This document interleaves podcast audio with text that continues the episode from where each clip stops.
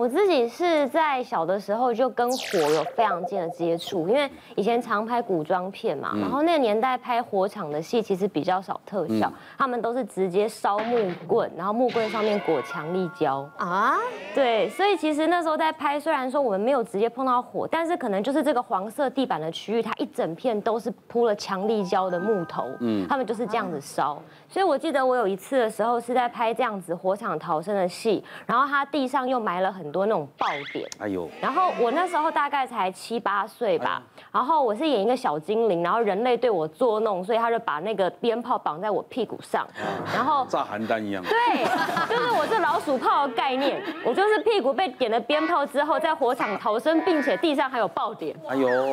哇！你七岁那时候不会怕吗？我我怕死，我一直哭，然后他们跟我说放心了，更真啊。对，这种，导演一说这这样最好，最自然。可怕！你妈妈愿意让你接这个戏？我妈，我妈那时候因为她是长篇的剧，也不知道会写到这么可怕。哦。然后那时候剧组就说，对啊，他们拿那个大的字典放在我的屁股，然后跟我妈讲说，这本字典就可以保护你女儿的屁股喽。然后鞭炮就不会扎到她。可是我那时候刚开始第一颗镜头的时候跑太快，因为我就是真的吓到就狂冲，然后导演就说你跑太快了，爆点来不及爆，要再跑一次。然后我就说天哪，我从小就一直在火场被训练。你看，你知道拍戏其实很危险，Selina 不是烧到吗？对，真的。亚历鲍德温枪就开到人了。美国人已经算算算非常严格了，还有发生这个事，李小龙儿子也是这样子。对，嗯。也就是说，他们其实拍戏是非常非常严格。对。台湾拍法。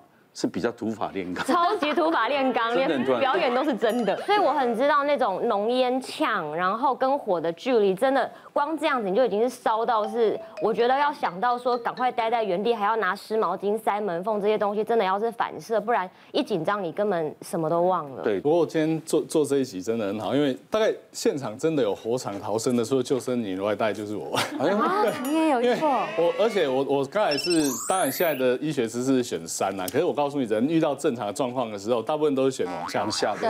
对，我要讲我高中时候的故事。我高中时候那时候我家住三楼的公寓，那晚上八点多，然后呢，突然间就有人大叫那个失失火失火了。好啊，那时候就我妈跟我妹在家这样子。结果呢，你那时候从那个窗户外面看出去，已经看到有火了。哦。所以你那时候就很急着要要跑嘛，对不对？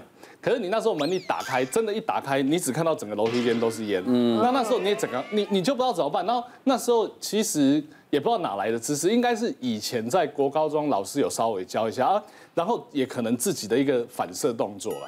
那时候呢，就赶快把门关起来之后呢，我下一步就是。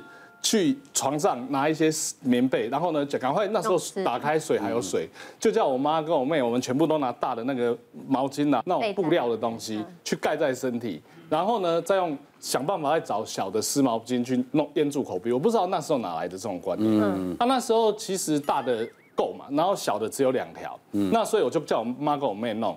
那其实那时候也就傻傻的就这样，我们我就想要一定要，因为你那个外面你就看到那个只要有窗户的地方也看到有火势，嗯，所以你觉得你待在里面应该是不行，嗯。所以你就只好硬着头皮把那个门再打开，然后呢就我带着他们往下冲这样，那结果呢冲到下面的时候，其实我头发是有烧到的，哦。然后其实再来就是我的脸有一点点黑以外，我妈跟我妹是没事的，因为那是八点多的火灾，那天晚上到大概十二点的时候，其实我就觉得呼吸不是很舒服，我蛮痛的。嗯，应该就是有吸到这个呛到物那种浓烟的物质，然后就是会肿起来。可是我说真的，你真的经历过那一段的人哦，其实你逃逃逃到一楼的时候，你会不自觉手脚是抖，嗯，因为你真的是冲下去。其实啊，然后那时候我在我还想我在弄那个。大的那个毛巾湿毛巾的时候，我妈还在说我在干嘛，然后说要赶快逃命，她还在那边要找她的存折，找她什么东西。我说那根本顾不了，你赶快下去。后来是因为二楼的一个电线走火，那造成我们家其实也有一部分，其实后来呃三楼那部分也有一大部分是有烧掉的。中观吼所有火灾最大的大家要逃生的两个想法就是，你要如何不呛伤，还有不烧伤，这两个是最重要的。嗯，然后另外一个就是说，像以前我在呃医学中心。顾烧伤中心的时候，你会发现同样的一个灾难，甚至同住家人，有的人很严重，有的人不严重。嗯、那有的就是因为你呛伤昏迷之后，人家拖你其实是拖不动的，哦、所以你在现场你就会得到没办法防御自己，你就会变成烧伤的很厉害。嗯、那清醒人反而他可以去躲这样子。嗯、对。哦对，这个故事就是说我们要减肥的啦，不要让人家拖不动了。哎，我想请教消防员哦，这个你在现场发生的东西的一些不幸罹难的，几乎都不是火烧死，对不对？对，都是呛死。火场最大的敌人就是我们的浓烟。那补充刚才，如果我们说要避难逃生，其实人呐有一些天性，第一个叫做从众效应。嗯，比如说我看大家都往，比如说这某个地方发生了火警了，大家都往那边逃，那我也要往那边逃。嗯，纵使我发现那边浓烟很多，嗯，这是第一个，所以我们不需要一定要冷静的去思考这样。那第二个是归巢的本能，比如说我每天都从这条路来上班，这个摄影棚的入口。那今天他那边有很多浓烟，我还是会想往那边逃。可但是其实可能明明就还有第二个比较没有浓烟的地方。所以人有这两个本能。那所以我们火灾发生的时候，发生的时候一定要冷静下来去思考，怎么样避开我们的第一个头号危害，就是我们的浓烟这样。以上。嗯。可是没法判断啊，就是美国也做过实验啊，比如一群人走过来，你怎么走过来？对。我想走过去，对不对？对。我突然。大家大大家看你跑到有对在干嘛？你懂我意思吗？对啊，他也做过这个实验啊，五六十个人就会跟你跑啊。嗯，他也没有回头看到底发生什么事。对对对。只有黑人们比较好奇，留下来看。那接下来我们第二个要讨论什么来？请助理。被异物噎到，旁边没人时该怎么办？一，用力咳出来；二，喝牛奶或醋；三。用力拍胸口，来，请举牌。我想要选择，对啊，出来都好想一起做，一起做，对啊，感觉都是可以的。一边喝牛奶一边咳。我是真的被药物呛过呢，我吃了太多药，但好像我也是用咳出来就是。不自觉先拍拍。我会这样，我会走，就就出来。自己哈姆立克的感觉，是吃到那个刺的时候，我我我会吞饭啊，或是那个什么，所以我我应该是二。好，他也选择二，那选择一的很全部是哎哦。因为他他会弄到这里，然后痒痒什么的，然后是不是那个什么绒毛会把它往上推？你用力咳的话，然后他呛过吗？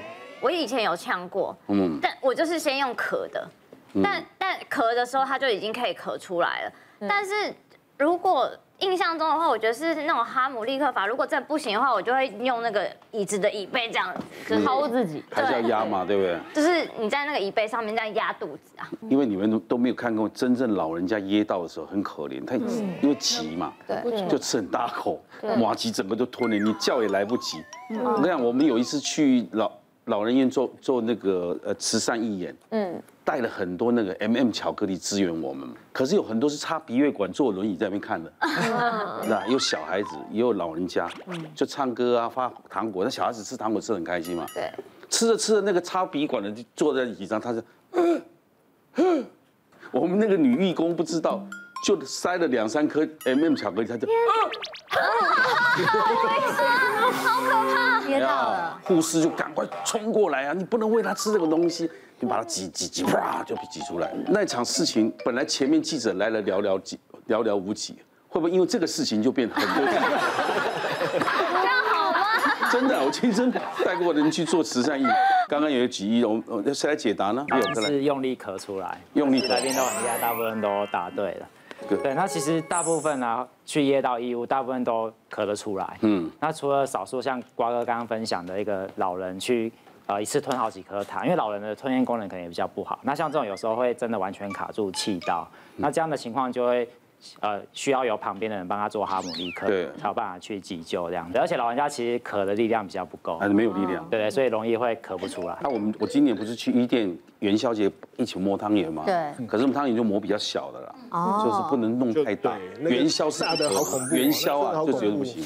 我至少夹了好几个插管，夹了好几颗了。基本上有时候像一些呃胃酸逆流啊，嗯，就是慢慢的其实咽喉功能也会越来越差。嗯，对。啊，胃酸逆流很厉害的，所以我们年轻人如果一莫名其妙胃食道逆流一直冲冲冲，对，其实吞咽功能也会退化对。对，其实有一种叫咽喉胃酸逆流，它就是比较强调是胃酸逆流到咽喉的部分。那因为现在很多民众会觉得喉咙卡卡的，常常其实就是因为这个问题。有没有办法去恢复它的功能或加强它的功能？这种复健？有他们有一些复健师是职能治疗师，他会给你试验，就是给你练习那种吞咽的东西。嗯嗯，对。那他们会从小的开始慢慢练习了，因为有的老人家他其实会咽到一个年纪之后，他那个软骨退就是比较退化比较松，他会会咽会盖不好，所以你吃东西就呛到气管，你吃东西理论上是进到食道，嗯，但是他那会厌如果软骨没有没有办法密合得很好，他吃东西就呛到气管，那个其实就要做职能的复健。别忘了订阅我们 YouTube 频道，并按下铃铛收看我们的影片。想要看更多精彩内容吗？可以点选旁边的影片哦。